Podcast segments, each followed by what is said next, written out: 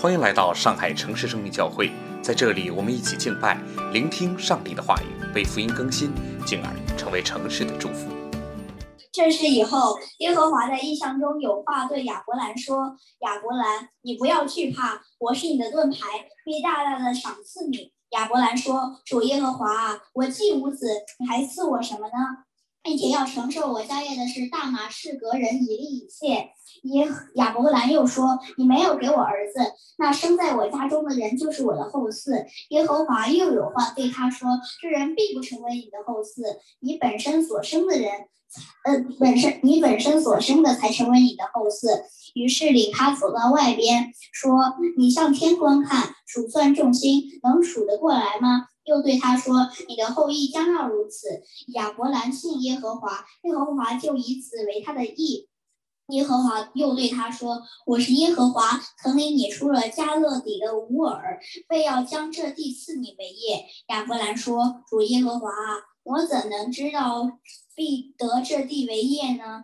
呃，呀，他说：“你为我取一只三年的母牛，一只三年的母山羊，一只三年的公绵羊，一只斑鸠，一只雏鸽。”亚伯兰就取了这些来，每样劈开分成两半，一半对着一半的排。摆列，只有鸟没有劈开，有鸷鸟下来落在哎那死处的肉上，亚伯兰就把它吓飞了。日出正落的时候，亚伯兰沉沉的睡了，忽然有惊人的大黑暗落在他身上。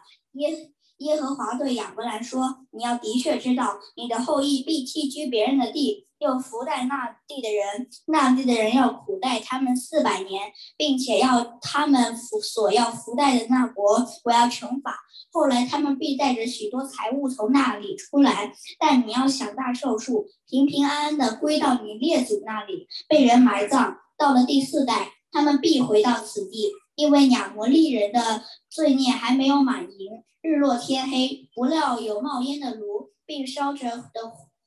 火把从那些肉块中经过。当那日，耶和华与亚伯兰立约，说：“我已赐给你的后裔，从埃及河直到幼发拉底大河之地，就是基尼人、基尼喜人、贾摩尼人、呃赫人、比利喜人、利伐因人、亚摩利人、迦南人、格加撒人、耶布斯人之地。”这是神的话语。我们来祷告，天父，感谢。感谢你借着今天的经文向我们说话。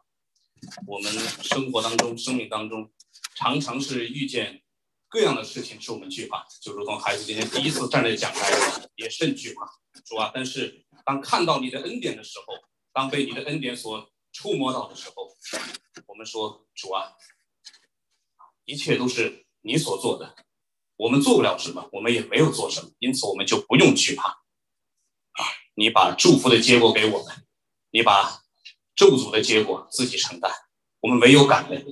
求主保守，保守我们下的时间，奉主耶稣基督的名。好，再次欢迎各位弟兄姐妹，各位来听福音的新老朋友。对，今天是我第一次站讲台，所以确实有点紧张，左手怎么有点抖呢？啊，我一开始知道今天自己要讲到的时候。这个内心是比较惶恐，我想问知识，你不是在逗我吗？因为他经常逗我，然后呢，被鼓被这个被这个鼓励一番之后呢，就开始莫名的觉得比较兴奋，因为我觉得知识嘛，吃过见过，他觉得我靠谱，那问题应该不大。加上我自己也觉得呢，在弟兄姐妹当中，神学呢也还算稍微比较清楚一点。另外自己又能那么能说，给准备的时间又那么长，我是。今年年初知道的，所以是半年啊，半年时间，半年时间，时间上应该是很充分了，对吧？好好准备一下，讲一把，知识又把关，讲好了呢，能造就人，然后自己还能露一手，又不是让我做全职传道人，对不对？想想感觉还蛮爽。以上的这些点，就是我敢于接下今天讲到的起初的信心。那么信心呢，总是需要被一些东西来。试验，那对于我而言，这个试验是什么呢？就是我的拖延症，拖延一点，信心就垮一点；拖延到上周啊，上个月到上周，我的信心就走到了尽头。经文没有自己想的那么熟，参考文献只是随手甩了五十一页的，还全是英文。下班以后好累，回到家只想躺平。我要讲啥？讲到怎么写？有什么段子可以讲？准备了半年讲不好，讲不出来，那得多丢人。那么经知识经常说啊，他说讲道是经文先对讲道者自己有所触动。那么对于我而言，当时对我最大的触动就是焦虑。诺瓦他们是知道的，我从上周开始啊，就因为今天的到来，陷入到一个极端的焦虑当中。这是反复在跟我们讲一个道理啊，其实是圣经告诉我们一个道理，就是说我们面对各样的选择的时候，我们要怎么做决策？我们依据什么做决策？我们总要去依据那些确定的东西做决策，依据确定的去面对那些不确定的东西，去勇敢的做决策。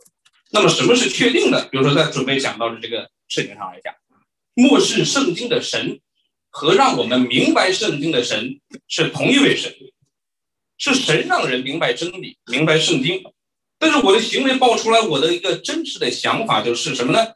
这些经文里面到底有多少神学的点？我理解的对吗？我挖的全吗？啊，对着几十号人讲，大家背景各有不同，我这个表达能力又有限，我能讲得清楚吗？大家能听得懂吗？拖延了这么久，时间还够吗？把这些全部想一遍，我几乎就没有什么心思再去看经文了，就就就什么也干不了了。对，然后再加上我爸妈之前还说端午要来，我简直快疯了，捣什么乱呢？我心想，然后什么也干不了。什么也干不了，那会儿想放弃又不敢放，就就各种一团乱，就不知道干什么。知识周日的时候，上周日告诉我，他说你周一晚上，也就是第二天六点之前可以告诉我，说我讲不了了，不丢人。他说你想想甘肃那个马拉松比赛的事儿，是不是不丢人？真的不丢人。然后呢，说完之后呢，他也没给我有什么解经，先是啊啊，之前准备过一些解经，然后呢就给我发过好。好好好好好几条微信啊，就是说，比如说，越明白圣经，讲到越容易啊，都是一些神学大佬的啊。神把约拿送进大鱼的肚子，预备向尼尼微讲道，各种这些话。我想了想这些话，也看了看啊，其实都或多或少听过。但是其实当时影响最大的是第一句话，讲不了不丢人，这个对我影响最大。为什么？因为有人为我兜底了嘛。就有人为我不靠谱的行结行为可能产生的结果兜底，所以，所以我当时就大大的被安慰，很直接的被这句话安慰。因此，我再次翻开这段经文。今天这段经文第一节一开头就说：“亚伯兰，你不要惧怕。”本着首先忠于经文本身意思的这个解经原则，我没有先把自己的处境带进去，但在理解经文的过程当中，我自己确实。被神的话语牧养和安慰了。那么接下来，我们就来一起看看这段故事，看看啊是怎么样影响到亚伯兰的，怎么样影响第一代当时以色列人的，也怎么影响到今天的我们的。我们按照经文的顺序分为三个部分来看：第一，亚伯兰的困扰、疑惑；第二，神的信实；第三，人应当如何回应。我们先看第一个部分：亚伯兰的困扰和疑惑。一至六节，我们先回顾一下亚伯兰的故事。从十二章开始呢，神呼召亚伯兰一家离开他的本族富家，一路上呢几经波折，但是神呢也多次的向亚伯兰应许说：“你以后你的后裔要多如天青海沙啊，你们要承受很大很大的土地。”上周讲到十四章，我们看到结尾是什么呢？亚伯兰为了救他的侄儿罗德。啊，向这个当时的列强啊发动一场战争，以弱胜强啊，以少胜多，赢了一场。那么今天我们来看看得胜之后的亚伯兰又经历了怎么样的故事。十五章今天的经文开篇就说说这是以后，这是什么事呢？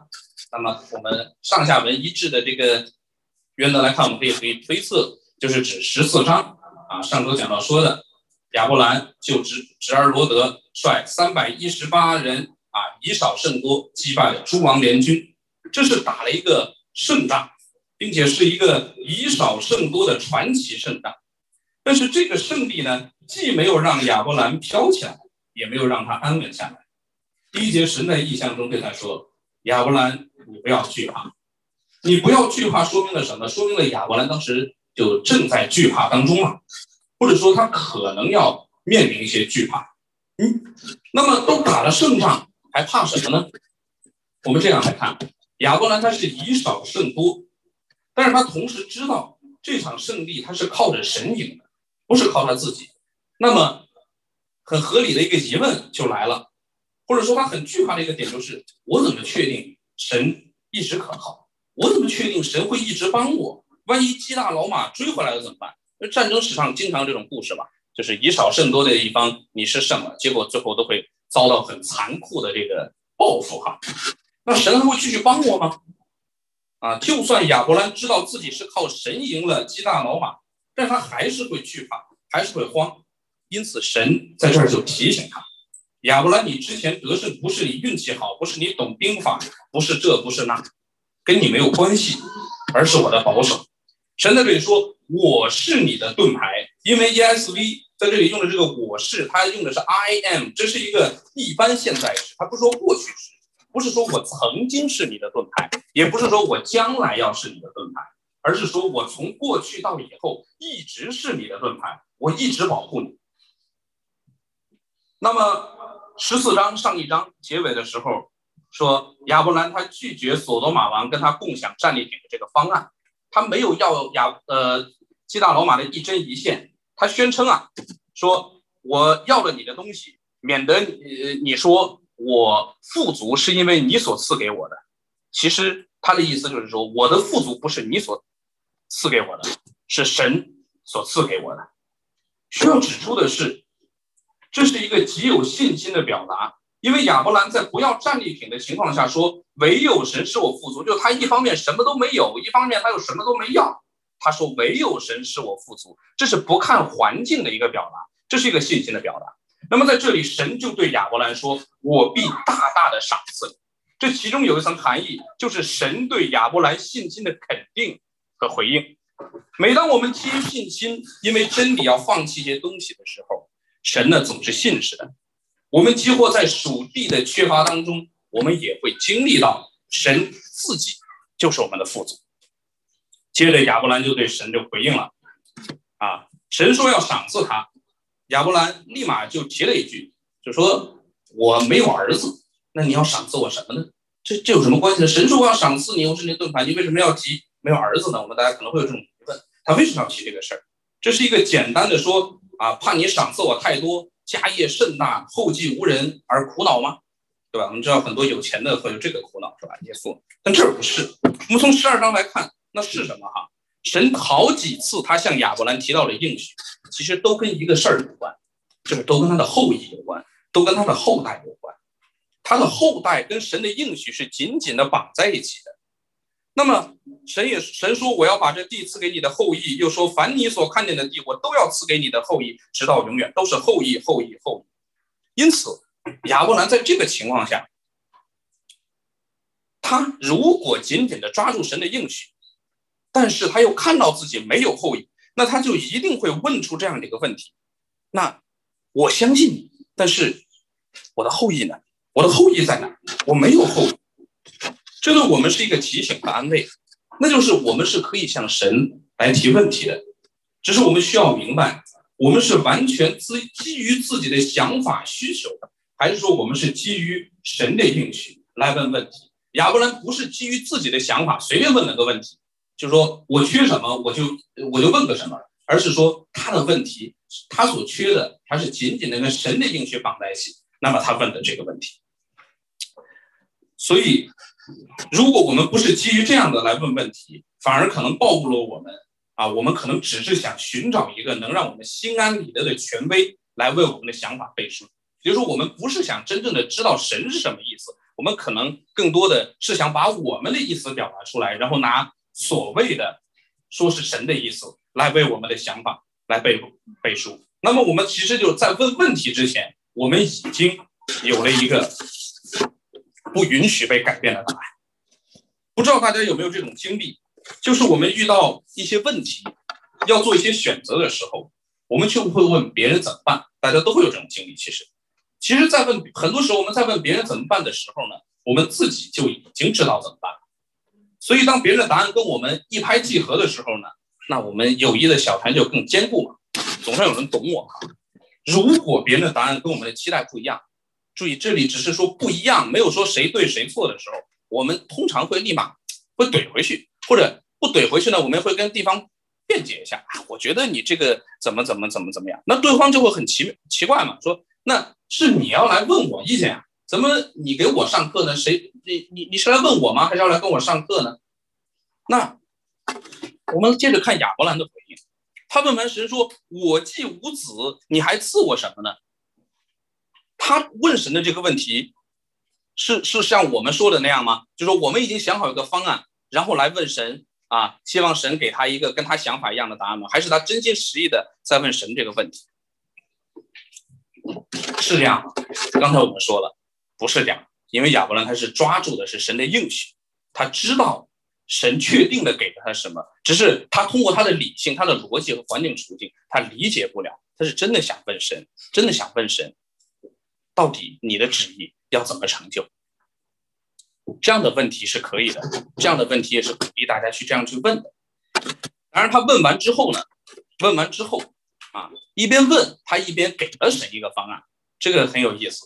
他说：“那是不是让我家我你我又没有孩子，是不是让我家里面这个大马士革人以利以谢来承受我的产业？按照当时的习俗，出生在主人家中的仆人，如果主人许可，他是可以被。”当做主人的家人来承受产业的，以利借是呃亚伯兰的一个极其忠心的仆人，因此神因此亚伯兰一方面他抓住神的应许，但是另一方面他的心其实还是又受困于环境和经验习俗，他毕竟还是一个人，还是个有限的人，还是一个被罪所玷污了的啊眼目受到辖制的一个人，所以他也会担心神的约你到底能不能成就？我是相信你，但是。但是我觉得不大靠谱啊，就是我我也想不明白这得怎么成就，所以他在这儿他很有意思，他帮神去想退路，就说你看你说的肯定要成就，但是我又觉得可能不大成就，要不我帮你想一个办法，所以他在帮神想一个退路，他说要不这个方案怎么样啊？他提了一个方案，但这个方案被神不留余地的给他给否了，神的回答很清楚。亚伯兰，你亲生的才是那个承受你家业、领受应许的后裔。我在这儿就没有余地了啊！不是说你的后裔笼统的一个后裔，我说的很清楚，必须是你亲生的肉身所生的才是你的后裔，才是这儿要承受应许的后裔。我们来看哈，在神给出这个清晰答案前，对于亚伯来说，什么时候？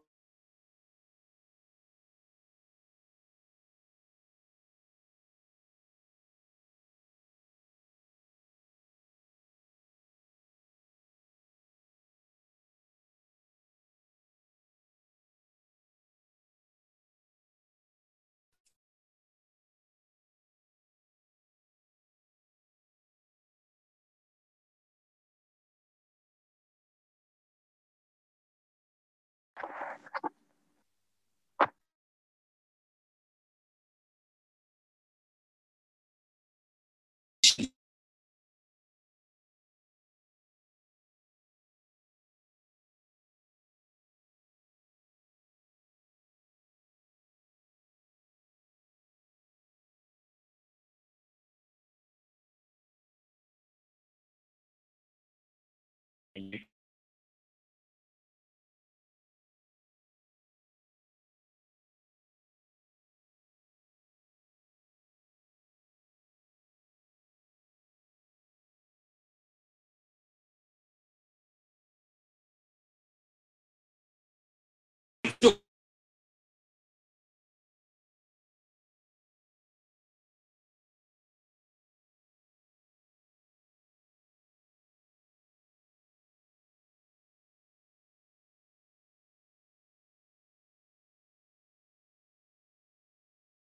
下吧。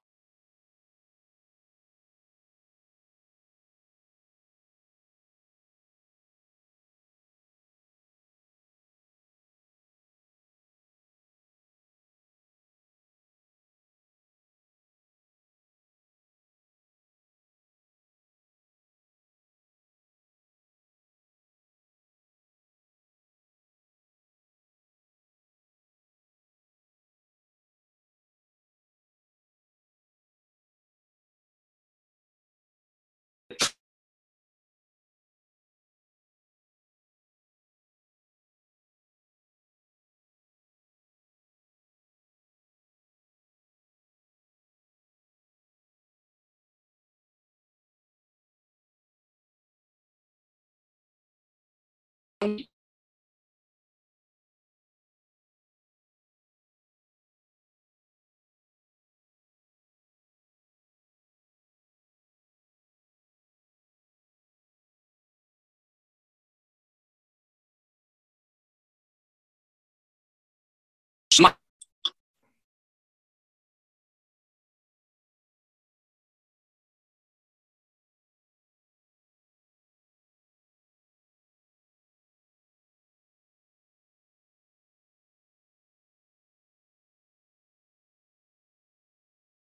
sin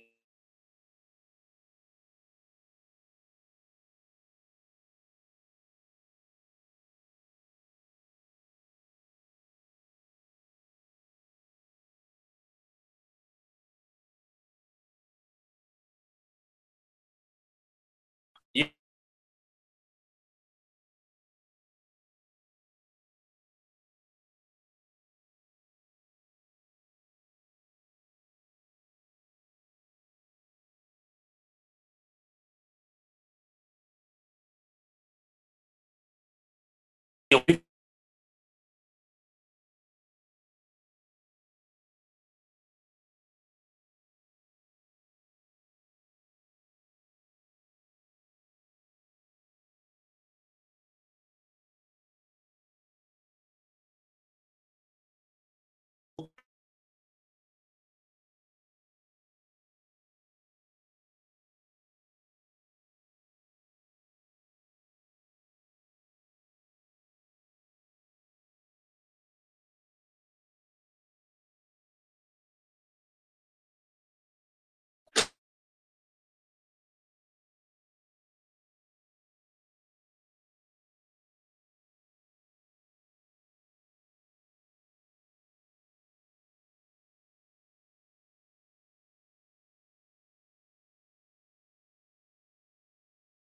and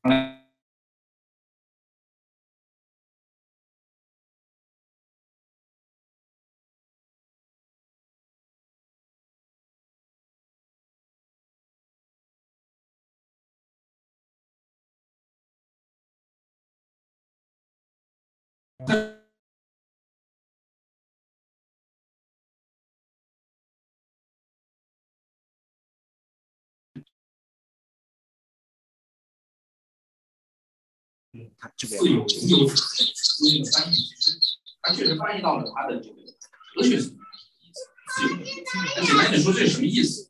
这个名字有一层意思，就是说，它的意思就是说，它表明了神超越时空之上，它不需要依靠什么而存在，它自己就能存在，它永远就存在，它是超越时空的。你亚伯兰既然盯着自己的处境，盯着环境看，那么你不要忘了，给你应许的那一位神是谁？神提醒他：“我是超越时空的，我是自由拥有的，我是超越你环境的。因此，你就不要再用环境、用你的处境、用你的任何的经验来度量我的应许。你先需要搞懂这一点，你才能够明白我的应许是不是真的，我的应许为什么靠谱。”接着，神帮助亚伯兰回顾他自己的历史，回回顾亚伯兰他自己的历史。神带领亚伯兰出了加勒底的乌尔，就是他的老家。就是他那个异教崇拜的本族富家，那儿拜奇奇怪怪的神，并应许要将广袤的土地赐给他的后裔和他永远为业。这是神对亚伯兰做的，神向亚伯兰说的，向亚伯兰说话的神，既然是至高无比、超越时空的啊神，但是却又跟他这个极其卑微的人发生着关系，这个东西对亚伯兰讲是极其重要的。因为我们可以试想一下，你对，嗯，一个对你说话的人，呃，如果他能够成为你的安慰，成为你的帮助，你是因为什么？是单单因为他很有能力吗？不是，是因为他既很有能力，又跟你有关系。我们试想一下，如果我们面对生活中的压力的时候，呃，失业各种状况的时候，啊，然后王思聪开了一个，假如说开了一个直播，他说不是事儿啊，灌一通鸡汤，钱没了可以赚，工作没了可以找，中国那么大，还能没你待的地儿吗？你觉得你听完这个玩意儿，你会受安慰吗？我想不会受安慰啊！我想你不会因为说王思聪很牛，所以他说说了这个话，你就会受安慰。因为他说了这些，但是他没有做出任何的东西是跟我有关系的，所以你不会受安慰，并且你会因为他说说这一通，觉得你这还不懂我们这些人的老百姓的苦。你这种话对我不是安慰，是对我是嘲讽和羞辱。对，但这位耶和华神自有能超越一切。他却在这儿亲自的呼喊亚伯兰这个平凡人的名字，一个具体的名字。他不是泛泛的对人说，而是叫出了他的名字亚伯兰，并且提醒他，对你说话的这位神，在过去、现在、将来都和你和你的后裔有关系。是亚伯，是耶和华带领你离开你的本族父家，也是他在你极其软弱的时候保护你的一家从埃及法老那里平安的出来，且是带着极多的金银牲畜出来。也是他使你以少胜多，在诸侯争霸的战场出奇制胜，更是他向你多次的发出应许，要给你很多很多。那么当时的第一代读者，亲身经历过出埃及的以色列人，当读到这段经文的时候，他们更会更清楚的知道，当神在西奈山向以色列人要颁布十诫律法的时候，也是以这样的方式来宣告的。那说我是耶和华你的神，曾将你从埃及地为奴之家领出来。神在颁布律法，在说一切之前，你们要做什么，你们不能做什么的时候，神先告诉你我是谁，我跟你有什么关系。这个问题搞懂了，其他的东西才有意义。只有知道了耶和华是怎样的神，亚伯兰才有可能不惧怕；只有知道了耶耶和华是怎样的神，以色列子民才有可能。去喜爱上帝的律法，当时的第一代人，他们才有可能能够重新振作起来，向他们面前的迦南地区进军。接下来又是一句亚伯兰的回应。我们看到啊，十五章从开头到这里，一直是上帝与亚伯兰来回的对话。然后亚伯兰问说：“神，我我又没有后裔，我要怎么样呢？”神带他去看异象，说：“你的后裔要天星海沙一般多。”然后神告诉他。我是谁？说，然后亚伯兰这次又问一句，这次又问一句，亚伯兰说：“您说了这么多，我相信，但是我想知道这一切怎么是真的？我相信，但这一切要怎么成就？我我凭着信心相信，但是这太挑战我的常识了。我想知道他怎么样能够成就？你的话怎么样能够穿破现实？”可能我们读到这儿，我反正读到这儿之前的时候，我会觉得哈，亚伯兰你怎么这么多问题？你不是相信吗？你相信，他就一定会给你啊，对吧？我们信的不足吗？但你相信呢？但是你怎么还问这么多问题呢？你都相信了吗？为什么还还这么问？解经家解经家们认为啊，这其实不是一个不信的问题，这反而是一个亚伯兰基于信心。基于他对神的相信，但他信心不足，他需要向神求一个明显的记号兆头，来提醒自己能够坚固信心的，而问出了这么一个问题。就像之前讲的，亚伯兰跟神的对话里面，我们可以看到，他对神的信心，他信的对，但他信的不足。圣经里面也为他的信心背书了。所以说到底，这还是一个主啊，我信，但我信不足的一个祈求。亚伯兰一面相信神的应许，但从环境、从常理看，这个挑战又很大。加上敬前的亚伯兰，他肯定也很会自省，他也知道自己是很不靠谱的。他可能会想：神啊，你虽然有能力给我，你也说要给我，我都相信。我现在什么都信，我就算常理，但是我现在对我自己不相信，我那么不靠谱，你要给我，我接得住吗？总之，各种的原因，亚伯兰问了这个问题：主耶和华，我怎能知道必得这地为业呢？这对我们其实也是一个鼓励和提醒，那就是当我们面对神明确的话语，我们相信，但是我们信心不足的时候，我们确实可以大胆的向神敞开我们的疑惑。我们的信仰不是说别想那么多，信就好了。你信的不好，就是因为想太多。包括我们的慕道友们，当你们还在纠结挣扎基督教是不是真的时候，我鼓励你们可以来到神的面前，真心诚意的去问一问，去问神：我怎么知道这是真的呢？当问问题的时候，我们需要注意，神他会给我们答案，但他给我们的答案是按照他的意思，不是按我们的意思。按我们的意思，那就不叫答案，对吧？那是得是按照他的意思，就是这本圣经来给我们答案。透过圣灵的感动，借着教会的解释，使我们明白这个答案。我们真的需要问自己：是真的想知道答案呢，还是想得到一个让我们满足期待的答案？我们的理性告诉我们，后者不能称之为答案，因为答案正确与否，不是被问问题的人来定义的、来判断的，它是由答案。背后的真相所决定的，所以我们不能一边期待神给我们答案，一边真实的想法是神，你专门给我们改一个我们满意的答案。我们接着看经文，亚伯兰问完了问题，你哪来那么多问题啊？我一路保守你，带领你，专门对你说话，你怎么还那么多事儿，还那么多问题？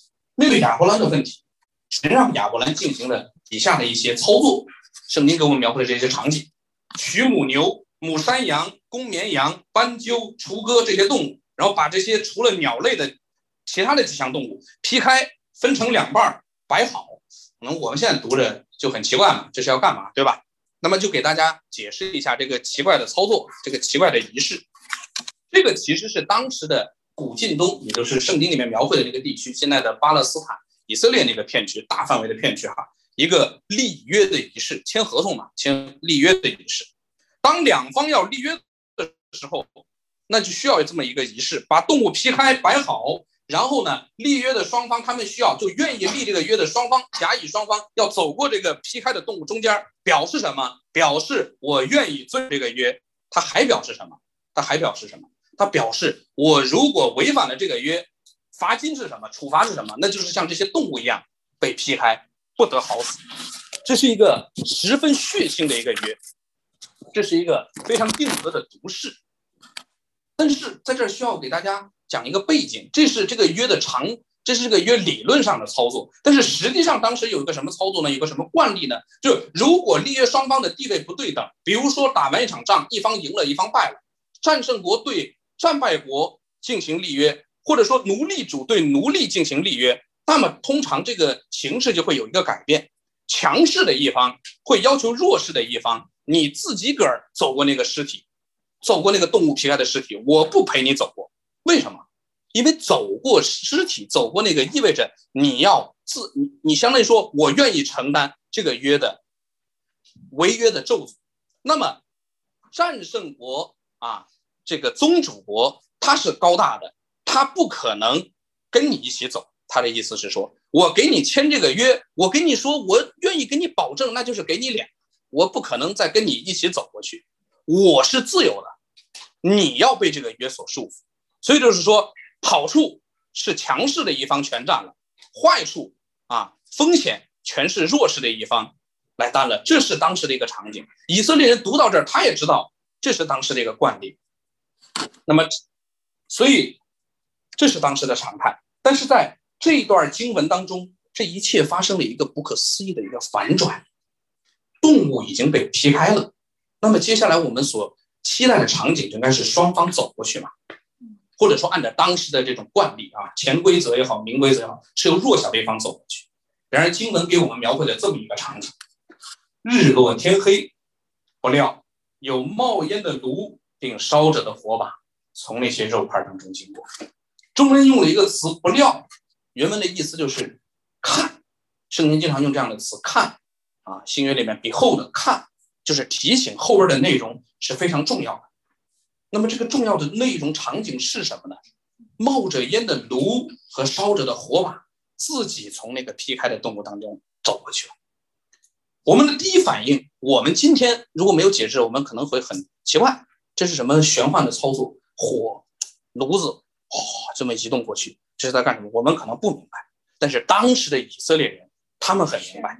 他们不会陌生，在旷野当中，那就是他们天天可以看见的云柱火柱，那就是神在西奈山上向人显现的时候，如烈火在荆棘中燃烧，火烟，他们不会想到别的，不会说这是什么魔法，不会，他们只会有一个答案，有一个解释在自己心里面，那个就是神，神从被劈开的动物当中走了过去。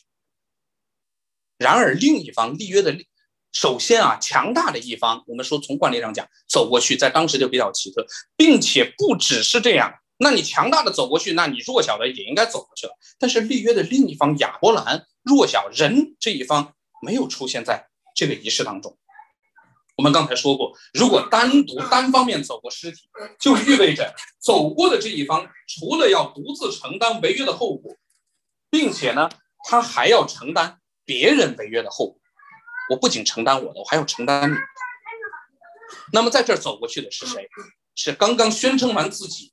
是耶和华神超越时空的自由拥有者，在这个时候，他不仅和一个不起眼的人亚伯兰立约，他并且没有让这个人走过去，他挑战了当时的习俗，他双方一起走过去，这就挺挑战当时的文传统了，并且他在这儿让亚伯兰睡了，他自己走过去，那就更挑战。神是自由拥有的，他要与人立约，并且宣誓要守约。并承担违约的惩罚，这意味着什么？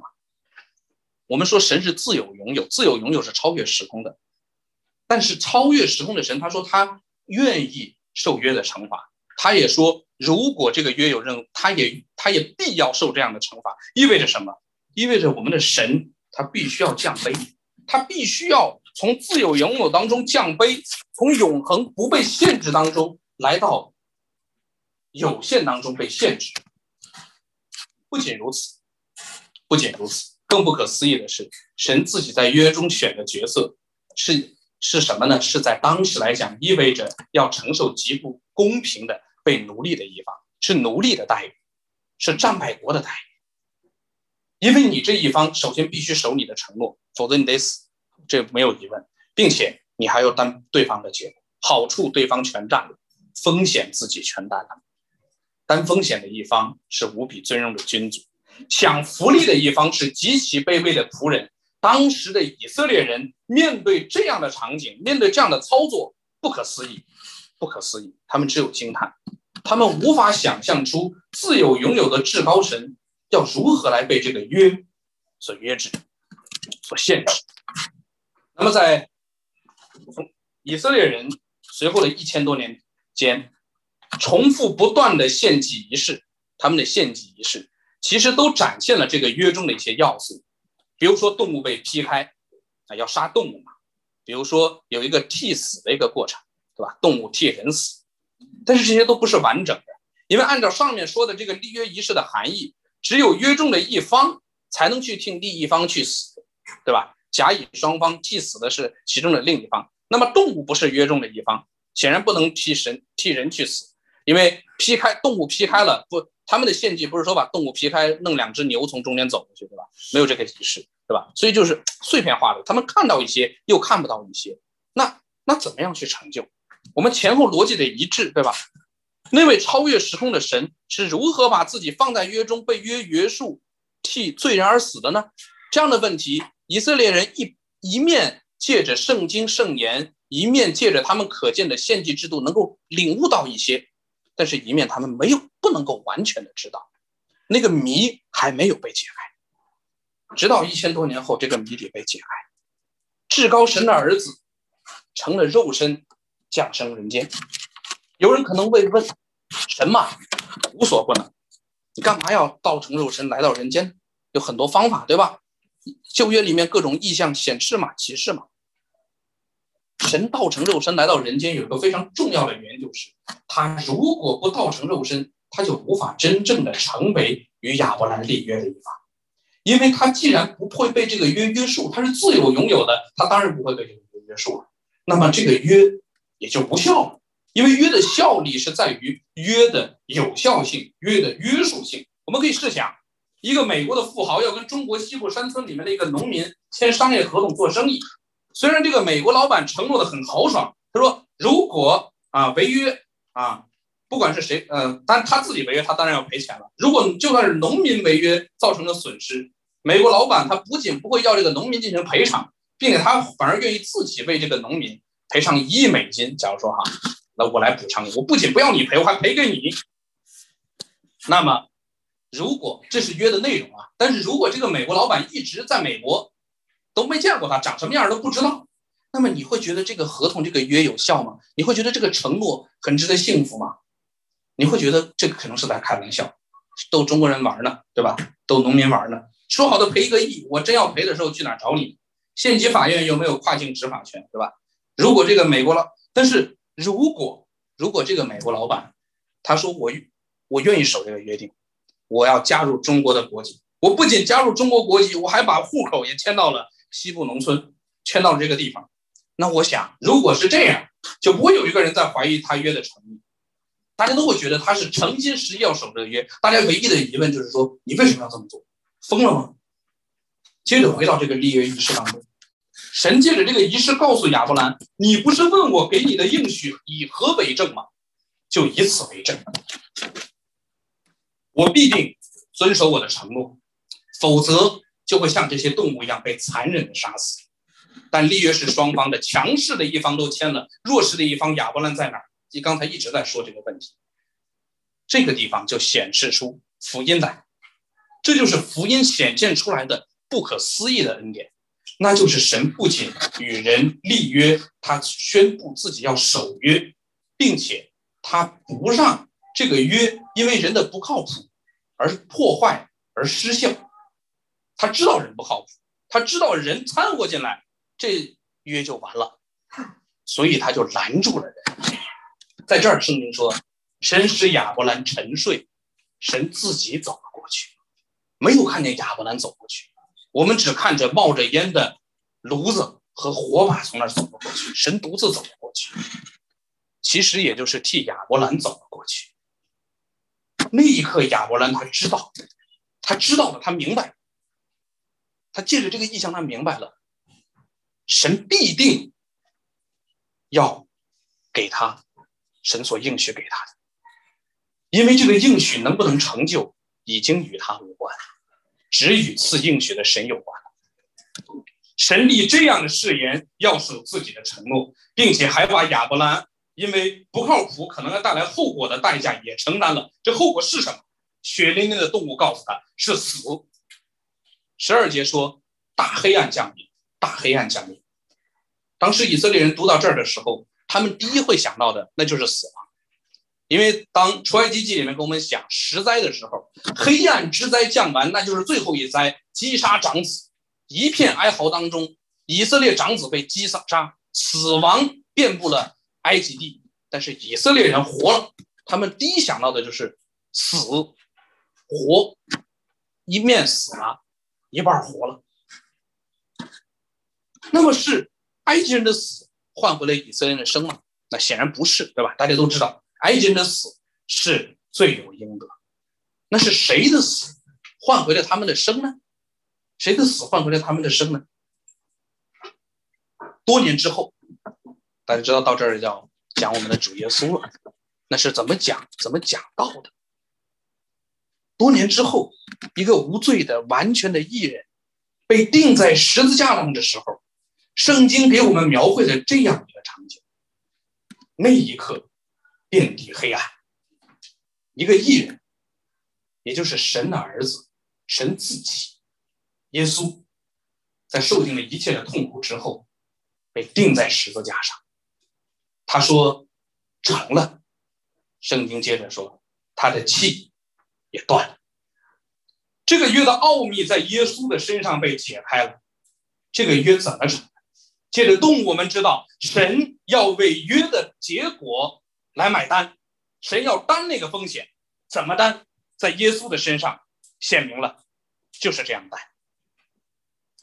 回到亚伯兰的时代，回到摩西的时代，当时的他们没办法完全想到，这约这应许是要以这样的细节、这样的方式来成就，也就是要以耶稣基督在十字架上死这样的方式来成就。这一点他们是不知道的。不知道这样的细节细到这样的程度，但他们知道一点，那就是这个应许是否成就与他们的表现无关，与他们是不是靠谱有关，与他们是不是能够刚强壮胆、坚持到底有关，与这些无关，只与一个有关，那就是只与神有关。亚伯兰的问题被解答了。那么站在应许地前的以色列人，当听到这段历史的时候，他们作何感想？我们今天作何感想？我们进入到最后一个部分，人应当回应这应许的恩典。跟着摩西出埃及的以色列人，他们一次次经历见证神的恩典，却也一次次看到自己犯罪得罪神。他们自己就看见自己不断的在犯罪。站在应许地前的他们，会不禁的问上帝、问神。我们还有戏吗？我们还有救吗？我们还能进到这个应许的土地吗？看自己，我们糟透了。我们一面经历神迹，一面经历恩典，我们却作恶多端，屡屡犯罪，甚至连他们的领袖摩西都被神说：“你不可能在今生进入应许之地。”看环境，应许之地住满了彪悍的原住民，干又干不过，那他们怎么办？他们怎么办？他们的出路在哪儿？这段经文首先是写给他们的，当时，那么他们只有在神以血所立的这个约上看到，并且相信他们先祖的人生历史、他们的民族、他们自己的历史、敌人的结局走向都在神的主权之下，他们才可能不用因为环境未知的不确定而恐惧。他们才有可能大胆的来到神的面前。主啊，我虽然作恶多端，我向你悔改。他们也才能够可能到了像约书亚记里面说的，你们当刚强壮胆。他们才有可能刚强壮胆。刚强壮胆不是打一针鸡血，你你行的，你要刚强壮胆，不是先看到神的恩典，看到自己有多败坏，把这一通整明白了，你才有可能刚强壮胆，大胆的向应许地进军。若如此。他们便会见证到神的应许是信实的，而之后他们的历史确实证明了这一点。摩西虽然今生没进入应许地，但是重整旗鼓之后的以色列民终究跟着约书亚进了迦南地。之后虽然他们历经败坏、混乱、掳掠，但是同样在一次次神的管教和慈爱的赦免当中，他们经历着神的恩典。他们神的恩典、神的应许没有因为他们这群不靠谱的人而。落空。那么，对于今天的我们呢？我们是更为有福的。我们不要有时候羡慕羡慕亚伯兰。你看，神能对你亲自说话，能见那么多的神迹，是吧？以色列人，你们经历这些，或者说我们听很多见证的时候，说有的弟兄姊妹经历过神神迹。神迹固然很伟大，但是不是目的。我们不用去羡慕这些。亚伯兰虽然神亲自与他说话，但是他不明，他他他甚至亲自看见了那个约要怎么成那个仪式，但是他他没有见过耶稣。他不知道具体的细节要怎么成就，他不知道这个福音最终是如何完全被解释出来的。我们是有福的，我们不仅读摩西五经，我们有整全的六十六卷圣经，告诉我们神的约要如何成就。神也赐给我们云彩般的见证人围绕着我们，鼓励我们，告诉这一切都是真的。所以，我们不用羡慕他们，我们是更为有福的。我们在耶稣基督的十字架上更清楚的明白了这个约是如何完全成就的。神的应许之所以靠谱，值得相信，不是因为相信的人有多靠谱。今天反复重复这句话，单单因为神已经用自己的生命立下，也成就了这个应许。神用生命应许我们，他会为我们负责到底。我们生活当中会产生各种的惧怕，说到底都是我们担心自己 hold 不住结果。但是当有一个有能力且愿意负责的人，愿意为我们兜底的时候，我们的惧怕就会被我们的惧怕就会被减轻，甚至会被挪去。拿我这次准备讲道的例子来说，啊，当我焦虑的一个字儿也憋不出来的时候，最管用的是知识说他为我兜底，对吧？他肯定能准备讲道嘛，对吧？他说没事儿，那就没事儿。大家也不是都知道我要讲道，这 flag 没有完全立出来。结果有人兜底了，我就不怕了，我就不怕了。这是最直接的、最直接的一个一个一个一个一个表现啊。因为有人为我的不靠谱买单嘛，但是真正除去我的焦虑、保守，我今天能够站在这儿的，其实是我在解经的过程当中，再次的认识了我所信的神，是这样一位与用生命、用生命与人立约，用生命保守人守约，他将约的代价、约的咒诅自己承担，却将约的祝福完全归给人的神。那一刻，我自己被牧养了。那一刻，我不用再惧怕那些之前的担心的这那的，由于我不靠谱产生的结果，把握不住的结果。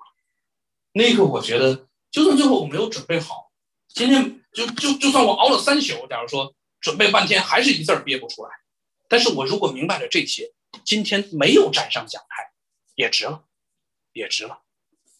弟兄姐妹们，来听福音的各位朋友们，我们所需要的，我们所要信的神。就是这样一位知道我们自己有多不靠谱，还愿意用生命承诺为我们兜底、买单、负责到底的神。当我们面临各样两难的抉择，当我们的信仰受到挑战的时候，我们都会问：我们怎么知道神会为我们负责到底？平安无事的时候，我们都会说感谢主，感谢主。但真的当面对一些抉择的时候，我们会问：我们怎么知道？当我们自己坚持或者鼓励弟兄姐妹坚持主内嫁娶的时候，我们会问：我们怎么知道坚持主内嫁娶会不会错失良机、孤独终老？我们要做的是什么？我们不是去安慰别人，安慰自己。神一定会在合适的时候把那个最合适你的人、另一半带到你的身边。神没有告诉人所有的事情，神没有告诉人所有的细节，就像神没有在十五章告诉亚伯兰他的儿子。姓甚名谁，将要在什么时候出生一样，我们需要鼓励彼此，去看神用自己的生命所立的血约，去坚固我们的信心，来使我们相信神可以使我们不惧怕，神是我们的盾牌，神自己就是我们的赏赐。因此，因此，一切的结果我们都可以接受。我们不知道会是什么结果，不知道我们想的会不会成就。不知道要怎么成就，但是不重要。我们知道神是怎么样一位神，所以一切的结果都不重要。不是说神给我们一个意向、一个感动，我们做了个梦啊，知道一定会怎么样？不是的，我们不用知道怎么样，因为具体要怎么样不重要。也因此，我们可以去放胆的遵照圣经的原则去生活。也许还会有弟兄姐妹问我：怎么知道神是信实的神？我怎么知道我会会努力了一辈子，遵守了一辈子，最后晚节不保，白信了？我们经常听见这样见证嘛，神学家也好，或者是什么牧师也好，是吧？给别人传讲了一辈子的道理，然后突然哪天爆一个料，宣布不信了，或者宣布这宣布那的，我们会会被这样的挑战的。我们怎么知道我们会不会成为其中之一？我们怎么知道我们是彼得还是犹大？我们不知道。如果我们这么问，问题的解答和出路，它不在于我们如何的提高自己，不在于我们如何的灵修，不在于如何操练自己的属灵生命，你要如何的进前，不在于这些，在于什么？在于我们是否能够看到，神已经与人立了约，他为了这个约能够成就，为了这个约不被我们这些不靠谱的人破坏，他已经用他的真实的生命为人的不靠谱。承担了代价，因此我们这些不靠谱的人就真的可以不用再惧怕，因为我们不需要，也不再用，我们不需要再用我们的行为为我们的不靠谱来买单，我们也买不起这个单，而我们却可以借着信心，努力的去实践圣经的原则，遵守律法，去经历神的恩典，既或，既或当我们跌倒失败的时候。我们什么也做不了，至少我们还可以向神感恩。我们还可以回顾这个恩典，回顾神在他的血约当中所赐的恩典，因着被这个恩典所触动，使之成为我们站起来、站起来继续前进的动力。我们一起来祷告：主啊，我们向你悔改，我们明白了真理，我们领受了真理。我们经历着你的恩典，然后我们还是不信，我们还是容易被环境掳掠去我们的心，我们还是更愿意相信环境，更愿意相信多变的环境，而不愿意相信信实的你。主啊，我们向你悔改，求你让我们的心在惧怕当中，不看环境，不看自己，而看你。主啊，我们向你感恩，我们是如此的不配。我们一面经历着恩典，我们一面犯罪得罪你，屡次的犯罪得罪。每个人都是这样。你知道这一切，然而你还是愿意主动的就与这样的人、这样的一群人来立约，立这样的对你自己极其不平等、不公平的约，立这样的对于罪人而言。是极大的恩典之约，主，我们向你感恩。这样的恩典本是我们所不配的，然而你却定义要赐给人，拦都拦不住你定要赐给人。主，我们向你感恩。主，同时我们向你祈求，求圣灵感动我们，让我们借着圣经能够更加的来认识、来明白。求圣灵感动我们，让我们将这些明白的。神学这些知识道理能够影响到我们的情感，让我们生发出那样的感恩之情。就是主啊，我们本是不配的，我们本什么也做不了，我们什么也承担不了，然而你全为我们做了，因此我们就不再惧怕。让我们在这样的感恩当中，因着感恩的心，去过一个敬虔的生活，不是怀着惧怕的心，而是感恩的心。主啊，求你保守我们，保守我们到底。你也必保守我们到底，因为你凭着你的血，凭着你的爱子的血，向我们立下了这约，这永不撤回的约。我们向你感恩，祷告祈求，奉主耶稣基督的名，阿门。